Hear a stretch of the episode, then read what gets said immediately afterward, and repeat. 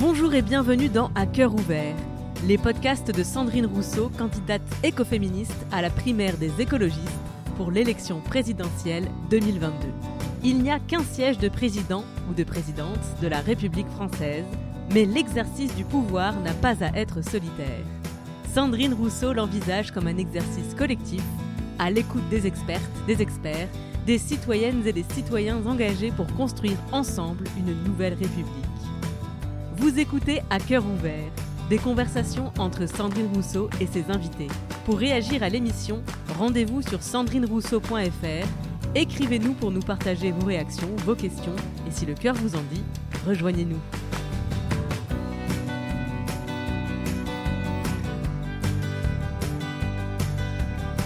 Cette semaine, dans À cœur ouvert, Sandrine Rousseau tend le micro à Gilles Boeuf.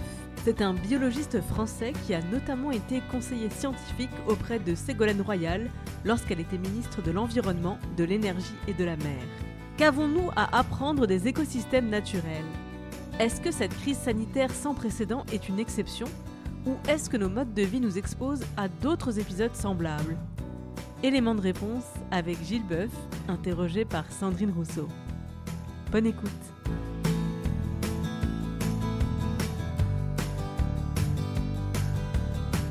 Bonjour Gilles Boeuf.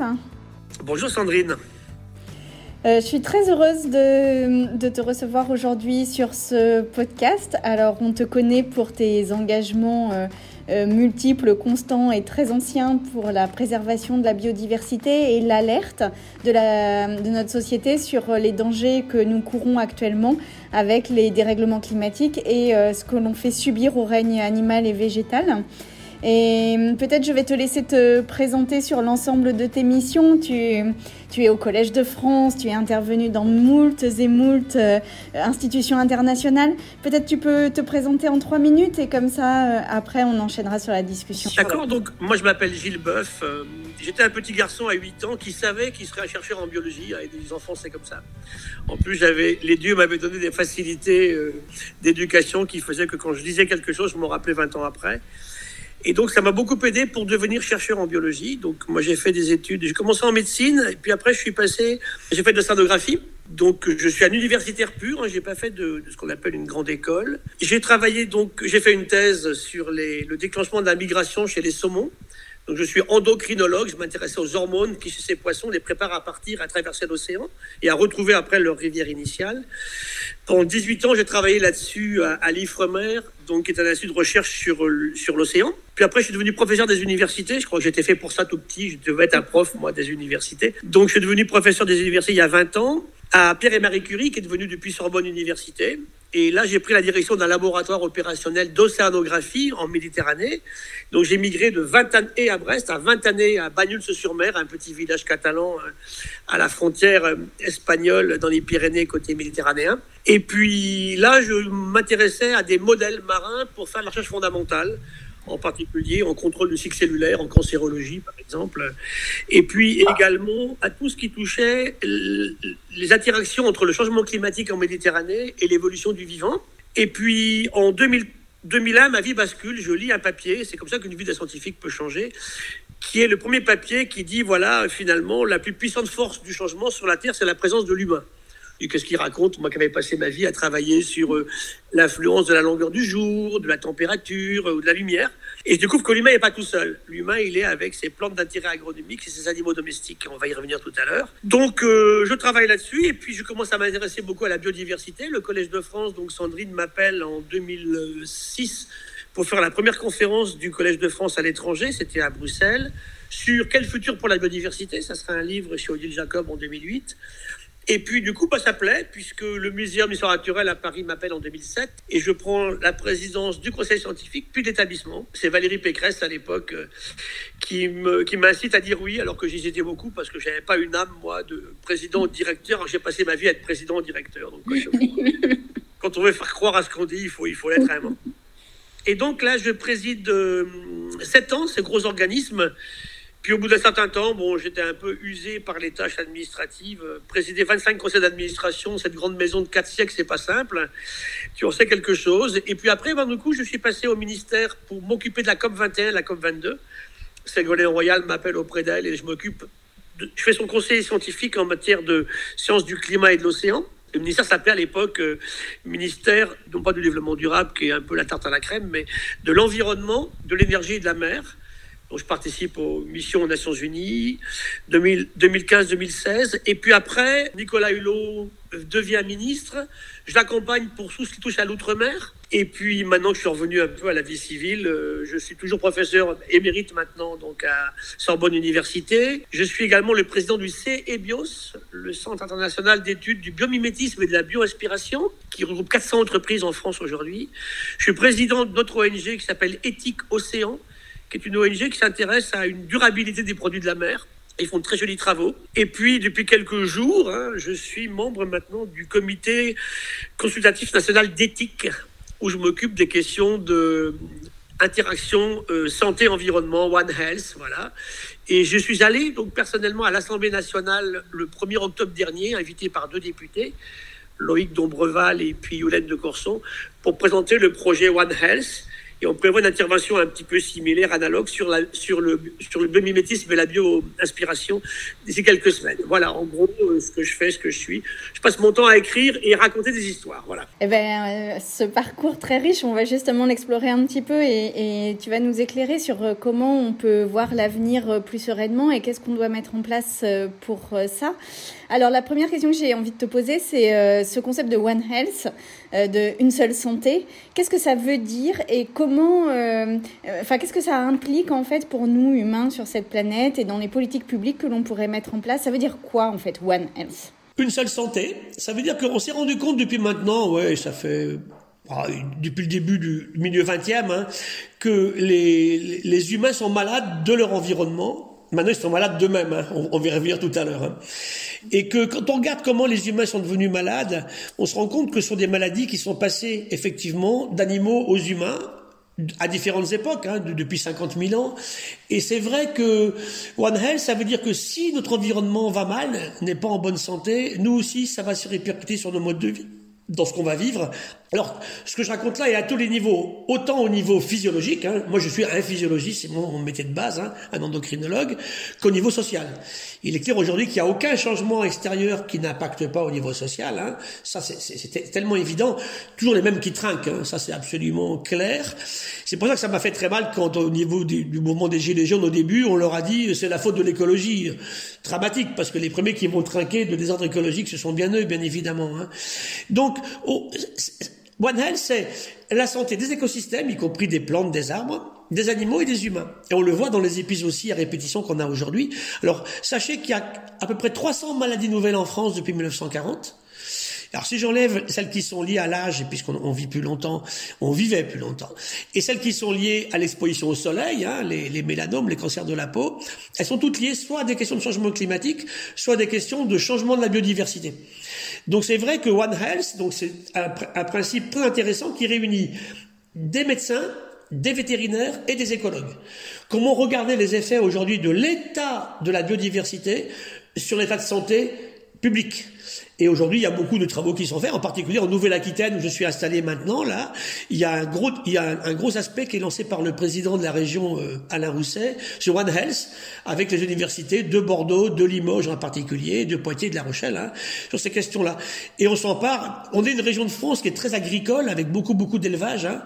On possède aussi le, plus grand centre en France de santé animale, hein, le CEVA à Libourne. C'est vrai que on a plein plein d'exemples. Nous, en grippe aviaire, euh, le canard par exemple exemple, euh, en, ce moment, ces jours-ci, aujourd'hui, en tuberculose bovine euh, en Dordogne, très important, et tout ça est complètement lié. Hein. Et je terminerai en disant là-dessus, pour vous montrer un exemple très pragmatique et précis, quand je présidais le muséum, on a une grippe aviaire qui débarque de Chine, comme, d'habitude, et on me dit c'est la faute des oiseaux migrateurs, donc on va les abattre, on va abattre vos oiseaux du un des plantes. Qu'est-ce que c'est que ce truc-là? Je tenais à mes oiseaux, et on se rend compte que le virus chinois, il suivait exactement la ligne du transsibérien. Alors je dis, mais comment il faisait le virus pour venir en Europe avant quand il n'y avait pas de transsibérien Et on se rend compte c'est un trafic de poussins de un jour, d'humains, qui emmène le virus à arriver chez nous. Donc ils ont bon dos les animaux sauvages. Et le débat est lancé aujourd'hui sur le rôle du blaireau en matière de tuberculose bovine. C'est pas possible. Pour la rage, il faut tuer tous les renards. Dans ce cas-là, il faut toute la, biodiversité. Et il y aura plus de danger pour l'humanité. Ça tient pas debout. Donc c'est ça qu'il faut prouver à tout le monde. Et mon, mon, je dirais mon leitmotiv, c'est d'expliquer aux médecins qui ne feront pas de bonne médecine tant qu'ils ne sauront pas comment les écosystèmes vont bien ou pas bien. Et donc là, par exemple, la crise du Covid que l'on vit aujourd'hui, euh, elle est directement liée à la dégradation de nos écosystèmes et de la biodiversité ou c'est plus complexe que ça? Alors oui, c'est plus complexe que ça. Je dirais pas directement, elle est liée, oui. Alors d'abord, première question, pourquoi ça apparaît toujours en Chine hein? Quand on regarde toutes les maladies récentes de ces, ces, ces fameuses une zoonose, hein, un, pathogène qui passe de l'animal à l'humain. Pourquoi ils viennent souvent de Chine et les derniers presque tous? Euh, Parce que ben on a effectivement des relations humain-animal domestique, animal domestique, animal sauvage qui sont déplorables en fait. Hein. De mettre en promiscuité sur le même marché une chauve-souris qui fait caca sur un pangolin ou sur une civette masquée, et l'humain qui les touche en permanence va se contaminer par ces espèces-là c'est pas possible de continuer comme ça. Maltraitance de la biodiversité, ça c'est sûr. Déforestation aussi, on a quelques travaux qui nous montrent ce qu'on appelle l'effet dilution. C'est notre femme, s'appelle Felicia Kissing, il y a dix ans, qui fait un très beau, un très bel article dans Nature où elle dit plus on diminue le nombre d'espèces dans un écosystème, et plus au niveau de ces espèces on diminue le nombre d'individus, et plus on laisse la voie libre au virus. Parce que le virus, en fait, il a un parcours du combattant devant lui. Il va avoir des espèces qui sont pas sensibles, et au sein des sensibles, des individus qui sont pas sensibles. Plus on amenuise ça, c'est l'effet de dilution. Et quand on perd l'effet de dilution, effectivement, il y a beaucoup plus de promiscuité et beaucoup plus de problèmes entre les pathologies chez l'humain et puis les pathologies euh, qui sont liées à ces écosystèmes dégradés. Le paludisme en Guyane, c'est un joli exemple, par exemple, mais également donc le MERS. Hein, vous vous rappelez, il y a quelques années dans les pays arabes, passé par le dromadaire, euh, le H1N1 qui tue entre 50 et 100 millions de personnes il y a un siècle. Hein, il est passé par le canard, lui démarre aux États-Unis. Et puis effectivement, le, SARS-CoV-1, c'était en, Chine encore aussi, euh, et puis également au Cambodge au début de, de, notre siècle actuel qui passe aussi par la civette masquée un coup, un coup ça passe par autre chose. Le cochon pour le pas. Hein. Donc c'est vrai que les interrelations animaux sauvages, animaux domestiques humains sont très très très importantes. Et on pourra également y lier, Sandrine, les questions d'antibiorésistance, hein, puisqu'aujourd'hui, même même combat que les questions de pathologies infectieuses et puis de virus qui se baladent ou de bactéries. Hein, antibiorésistance est un danger très grand qui nous guette alors qu'on avait inventé de merveilleuses molécules pour nous aider.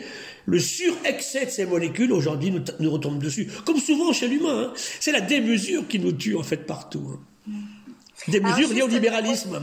Bah, ça, on va revenir sur le libéralisme. Mais juste, euh, en fait, euh, donc les, les, virus se passent d'espèce en espèce jusqu'aux humains, mais euh, on est bien d'accord que plus les, les, écosystèmes sont dégradés, plus ces virus passent vite et massivement vers l'humain. En fait, le, truc, c'est qu'il faut vraiment préserver nos écosystèmes et préserver la diversité de la biodiversité pour nous permettre de nous protéger nous-mêmes contre ces virus qui, de toute façon, existent dans le règne animal. C'est bien comme ça qu'on peut le dire. Ouais. Tu as très bien résumé, Sandrine. Quand on regarde les chauves-souris des grottes chinoises ou d'Asie du Sud-Est, euh, les collègues du muséum ont trouvé 400 virus différents.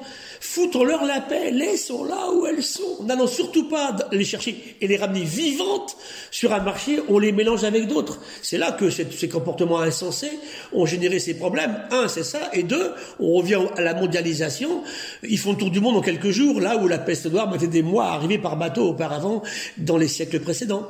Alors maintenant, je voudrais qu'on revienne un petit peu sur euh, ce, que tu as, dit tout à l'heure sur euh, la résistance aux antibiotiques. Donc euh, là, c'est pareil, les pouvoirs publics sont quand même fondés à intervenir pour limiter le nombre de, ces molécules qui sont déversées dans l'environnement et dans nos organismes. Est-ce que tu peux nous expliquer un peu ce que c'est cette résistance aux antibiotiques et qu'est-ce qu'on peut faire, nous, en tant que futurs élus, quel que soit l'échelon, au niveau départemental, régional ou national, qu'est-ce qu'on peut faire pour limiter les risques de cette antibiorésistance? Alors tu as très bien formulé ça, Sandrine. C'est le rôle d'un personnage politique.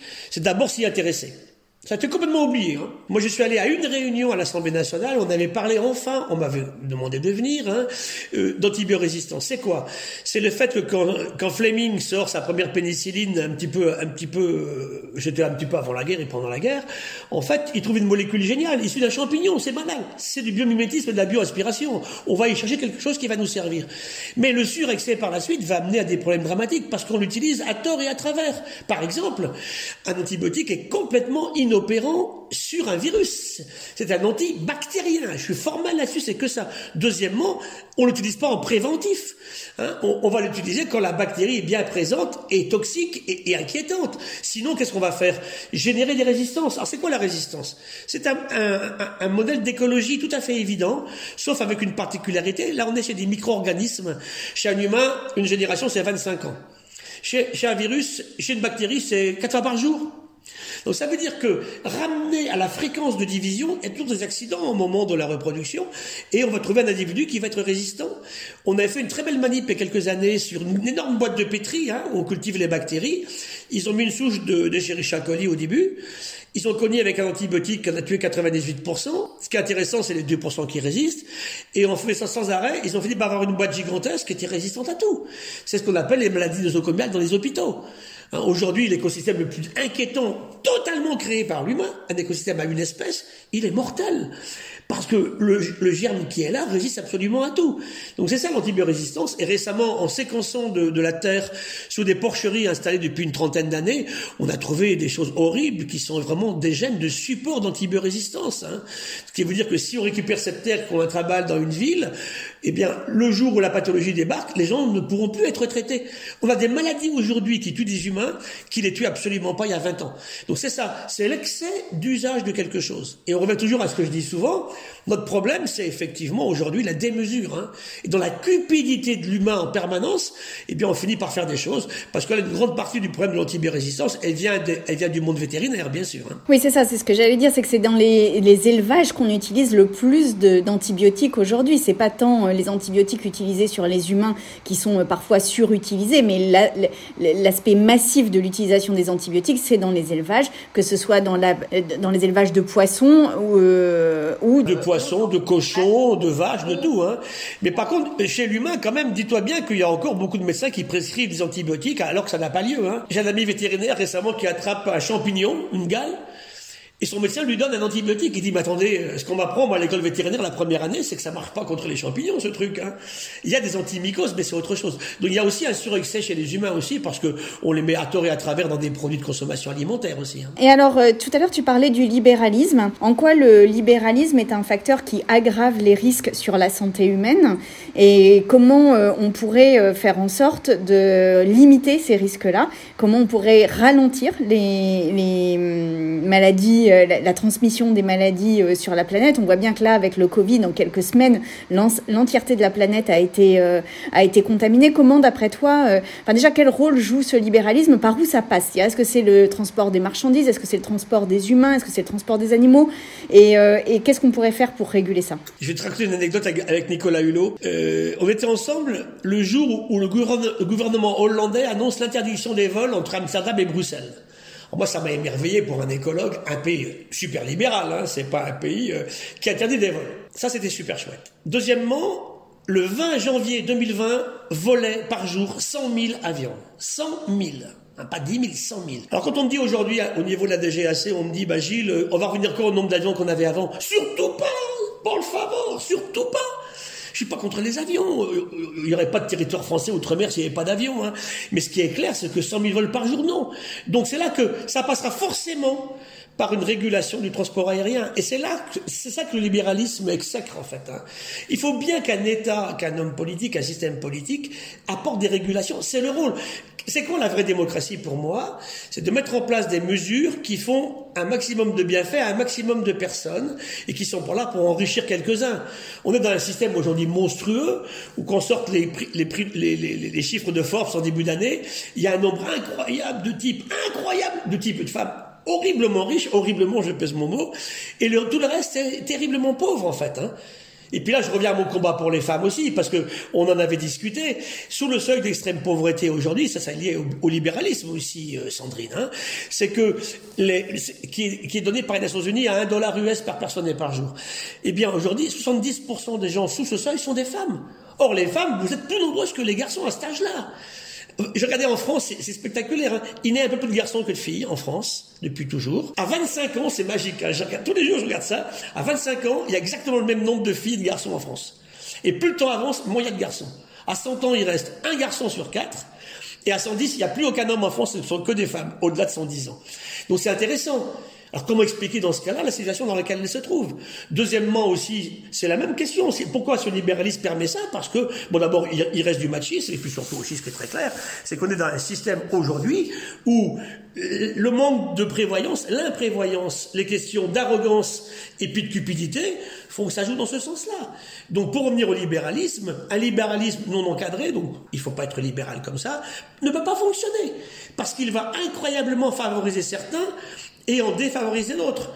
Moi, je suis, très proche d'Edgar Morin qui disait en fait, il nous faut une conscience humanitaire planétaire. Ça, c'est complètement euh, contre le système du libéralisme ouvert. Hein. Si le libéralisme ne tient pas compte de ce qui s'est passé, des questions d'écologie, qui sont des lois physiques, chimiques, biologiques de l'environnement, il va se planter. C'est ce qui se passe aujourd'hui. Le drame, c'est toujours quelques-uns qui s'en sortent un petit peu mieux que d'autres dans un système aussi inégal qu'il y a aujourd'hui. Et les femmes rentrent bien sûr dans ce contexte particulier qu'on évoquait ensemble l'autre jour. Donc le libéralisme ne peut pas amener à l'harmonie dont un système vivant a besoin. C'est pareil dans la nature. Hein. Quand une espèce expose dans la nature, elle va être régulée par des, systèmes écologiques. Donc il faut un monde politique, pour moi il est fondamental, hein, qui soit là pour amener ces régulations. Et pour ça, eh ben, ça laisse pas faire tout et n'importe quoi. il faut, il faut être très fort dans le tout et n'importe quoi. Et il y en a, de toute façon, on peut, on peut les toucher que par le portefeuille. Hein. Donc, soit on taxe, mais je répète souvent qu'en écologie, je suis contre des taxes écologiques qui viennent pas en remplacement d'autres taxes antérieures, sinon on va aller à l'échec du système, ou bien alors on interdit. Mais ça passe forcément par ça. Hein. Merci de le dire aussi clairement parce que je le pense aussi très fort. Et quand on dit ça, on est taxé d'écologie punitive, mais qu'à un moment donné, je pense que c'est précisément notre rôle d'assurer le bien-être collectif et l'intérêt collectif que. Je ne veux surtout pas d'écologie punitive, je suis pas un punisseur. Mais regarde le débat en ce moment sur un jour par semaine avec de la viande dans les cantines lyonnaises. C'est ahurissant, ahurissant. Je savais pas que la viande était de droite, moi. Hein. Donc ça veut dire qu'on est sur quelque chose qui est complètement inimaginable. J'écoute certains, mais que j'horripile complètement.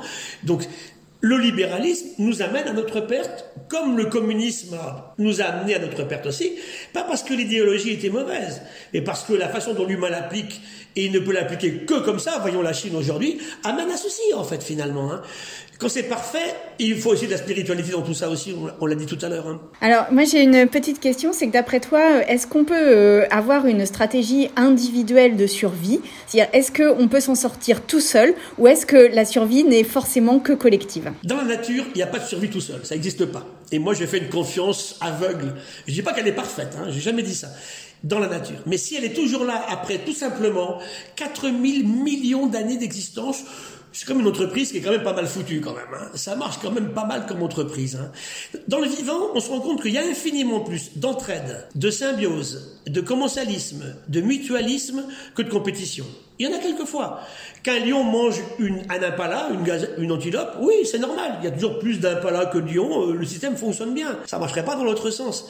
Donc ça peut amener à des choses qui apparaissent de façon violente. La nature, elle n'est pas violente, c'est comme ça en fait. Hein. Elle a pas la nature D'ailleurs, c'est un mot difficile à utiliser. On peut pas la mettre comme euh, sujet d'un verbe. La nature, elle est ce qu'elle est, sinon qu'il lui prêtons des attentions. Donc, pour revenir à la question que tu poses là, il, il est clair aujourd'hui que sans entraide, il n'y aura pas de survie. Sinon, on fait du survivalisme. Alors, c'est quoi? Le mec avec des gros bras, avec un flingue? Mais souvent, c'est le petit avec ses qui s'en sort beaucoup mieux, hein, finalement. Hein. ça peut être une femme, d'ailleurs, ça marche très bien. Eh bien, c'est ça. Et c'est Mad Max. Et je vois des types, lesquels sont venus avec Trump, là, attaquer le Capitole, ce genre de bonhomme. Hein. Alors, tu, euh, je t'ai entendu dire quelque chose, moi, qui m'a vraiment euh, beaucoup plu, c'est que tu dis que finalement, nous, les humains, nous sommes le résultat d'un accident et de multiples accidents euh, improbables de la nature, de rencontres improbables, et que finalement, cette, que l'on soit arrivé, que l'on soit là aujourd'hui, que l'on existe aujourd'hui, est le résultat d'une somme de, de hasards tout à fait irreproductible, et que donc c'est cette magie-là aussi qu'il nous faut garder. Et j'imagine que ça va te renvoyer sur la question de la spiritualité autour de la nature, mais euh, j'aimerais t'entendre là-dessus parce que je pense qu'on ne mesure pas suffisamment notre chance d'être ici déjà. Tu as complètement raison, et ce qu'on a perdu, c'est notre capacité à nous émerveiller. Et ça, je le vis avec les enfants. Je suis allé voir l'autre jour des petits enfants qui étaient en CM1. Là, c'était magique pour moi. Ça me change de mes cours que je fais à Sciences Po euh, ou en école de médecine euh, ou à Polytechnique. Hein. C'est vrai que ce retour au vivant, c'est d'expliquer en fait à, tous, y compris à l'école maternelle. Il faut le répéter à l'ENA après. Hein. Une grande partie des collègues de l'ENA savent même pas qu'ils sont faits à moitié de bactéries. Donc comment voulez-vous que ça fonctionne le système? Et que quand ils étaient bébés, ils faisaient trois quarts d'eau. Tous les bébés humains vous êtes ou vous serez des mamans, trois quarts de flotte un bébé. Alors arrêtons de laver notre bagnole avec. C'est tellement, c'est ça qui nous manque, tu vois. Cette capacité à nous émerveiller et à reconnaître ce que l'on est. Alors, ce que tu disais, ça, ce que je rappelle, nous, en évolution, la contingence. La contingence, c'est le fait qu'un événement qui se produit, qui va bouleverser notre vie, la perte d'un être cher, un accident de la route, tout ce que vous voulez, la rencontre de quelqu'un, aurait très bien pu ne pas se passer. Ça, faut se dire en permanence. Parce que bien sûr, j'appartiens à toute la partie de gens qui pensent qu'il n'y a pas de dessin intelligent dans la nature. Hein. Il n'y a pas un truc supérieur organisé. Euh. Notre virus, là, il n'a pas de tête, il n'a pas de patte, il n'a pas de cerveau, il n'a pas d'intention il faut qu'il se reproduise. Il ne sait pas le faire tout seul. Donc il profite de nos failles pour le faire. Hein. Ça qui est important. La contingence, c'est ça. Donc on a une suite de contingences. Qui veut dire que si tous les trois on est là aujourd'hui, on n'est même pas dans le même lieu. On aurait dû l'être, mais bon, ça va revenir bientôt, j'espère. Hein. Et au même moment, et qu'on échange ensemble, c'est qu'un dinosaure à point bleu a trouvé une copine à point rose il y a, 150 millions d'années, en fait. Hein. Ils ne seraient pas rencontrés nos, grands-pères et grand-mères ne se seraient pas rencontrés, on serait pas là aujourd'hui en fait. Hein. Et toute une succession comme ça. Il n'y a pas de dessin particulier. Et puis, pour la seconde partie de la question, c'est de dire que si la vie est ailleurs, ce que je pense vraiment, elle est différente de la nôtre. La seule chose qui est essentielle, parce que la vie, elle évolue en fonction des événements locaux, là où se passe l'événement, dans le temps où ça se passe. La vie est sortie plusieurs fois à différentes époques de l'océan. Elle apparaît dans l'océan. C'est pas le même jour un truc qui sort et qu'elle tout le reste. Non, non, ça s'est passé plusieurs fois à différents moments, très éloignés, sous des formes différentes, dans des conditions différentes. Et la résultante, c'est que les éléments du, système au moment où ça se produisait, la température, la lumière, euh, la chimie de l'eau, euh, l'organisation des terrains autour, ont fait que ça a amené à ça. Ce qui veut dire que si on relance un système comme ça, on n'aura jamais exactement tout le même ensemble de conditions, donc ça sera différent. Mais ce qui est important, c'est qu'on a des faits qu'on peut pas nier. Hein, le bébé humain est fait à trois quarts d'eau. Il n'y a aucune cellule vivante qui ne soit pas faite d'eau liquide. Et c'est parce que l'eau est liquide sur la Terre que la vie existe, en fait. Hein. On dit, on va aller sur Mars, on se fout du monde. Hein, qu'il y ait de la vie sur Mars, c'est sympa, c'est qu'on puisse le démontrer qu'il y en ait eu. Mais on va pas sauver l'humanité sur Mars. Ça n'a pas de sens. Au bout de, au bout de trois mois, on va s'étriper dans nos boîtes de conserve. On, va sortir comment? Donc c'est là qu'il faut expliquer aux gens, on a une seule planète.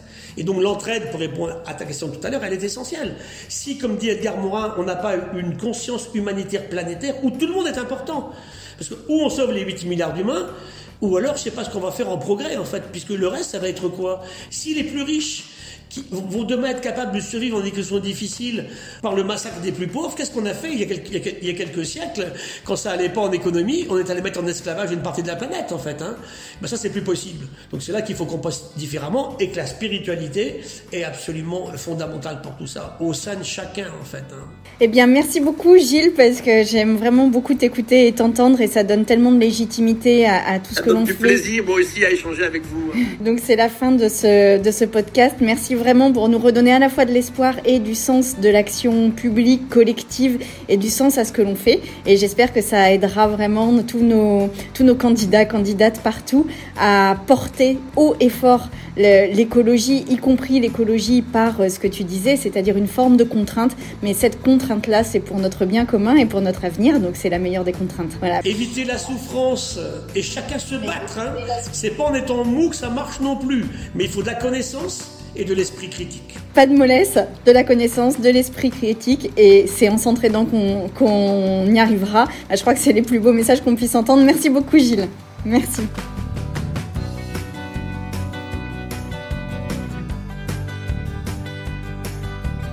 Vous venez d'écouter À cœur ouvert, conversation entre Sandrine Rousseau et les expertes, les experts, citoyens et citoyennes engagés pour construire ensemble une nouvelle République. Si cette émission vous a plu, vous a intéressé, vous a donné envie de réagir, n'hésitez pas à la partager autour de vous. Rendez-vous sur sandrinerousseau.fr pour nous partager vos réactions, vos questions, et si le cœur vous en dit, rejoignez-nous.